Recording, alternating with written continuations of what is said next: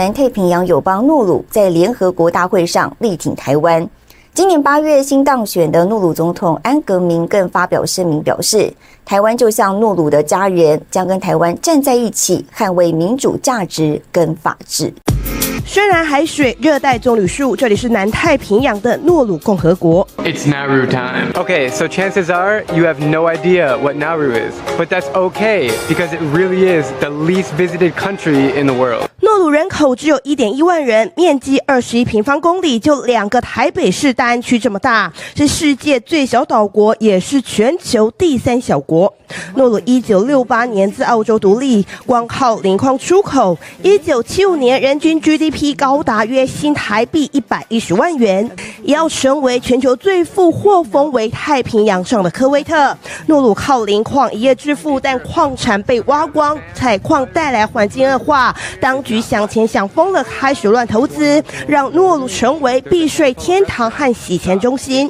一九九九年，人均 GDP 雪崩式下滑，掉到约台币九点一万元，失业率冲到九成，全球最富国沦为第三世界。但诺鲁战略地位没有因此而黯淡，成为中国觊觎对象。日本产经新闻去年曾分析，中国势力恐将渗透第三岛链，拉拢诺鲁在美中角力突围。也能压缩台湾的外交空间。We must also recognize and thank the Republic of China, Taiwan, for their help and support to our health system. They were and continue to be a leading exemplar in good practice to responding and containing disease. 挺台的诺鲁前总统昆洛斯去年十月底遭国会通过不信任案后下台。诺鲁两千零二年曾与台湾断交，转而与中国建交。两千零五年重回台湾怀抱，现在又宣布与台断交，台诺关系大喜三温暖，现在又跌落谷底。中华民国即日起终止与诺鲁共和国的外交关系。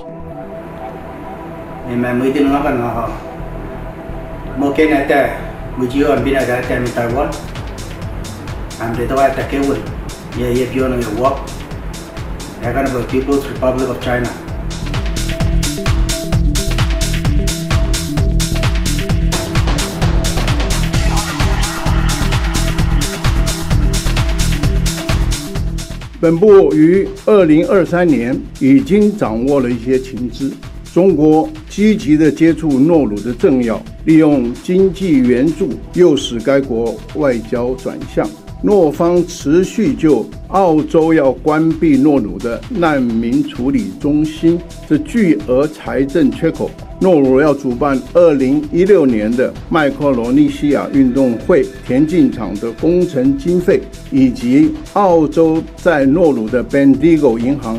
要关闭等，向我国索取巨额的经济援助，并就台湾及中国提供的援助方案进行比价。我方基于传统的友谊，虽然秉持着最大的诚意，在能力范围内提出协助方案，但诺方仍昧于中国的利诱，与中国进行建交谈判。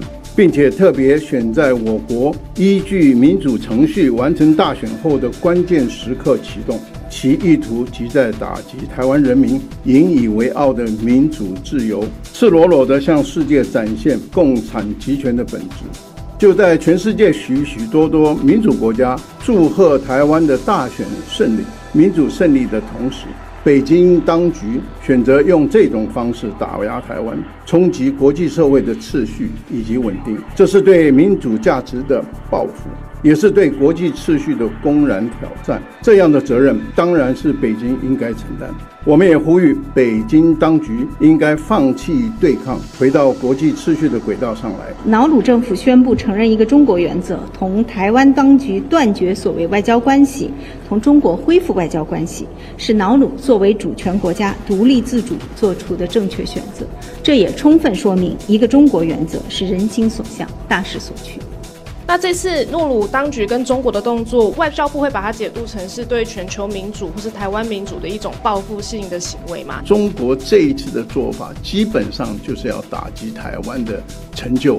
我们相信他以后还会用很多比较卑劣的手法，来把台湾在国际间的地位做某种程度的缩减。过去两天，诺鲁其实有对赖清德总统当选人当选是有发贺电，那当时就已经知道这件事情吗？在我们呃宣布当选后，诺鲁的次长以及总统府的秘书长已经致贺了，已经致贺。那时候当然并没有发现，当然那时候我觉得可能是一种烟雾弹。瑙鲁作为论坛的主办国，违背国际惯例和论坛规定，上演了一出拙劣的闹剧。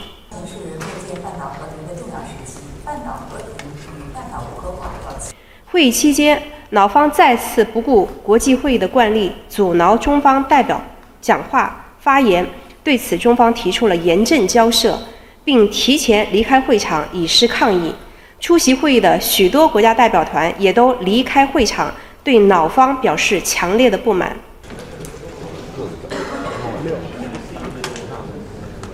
我想这就纯粹是无理取闹了。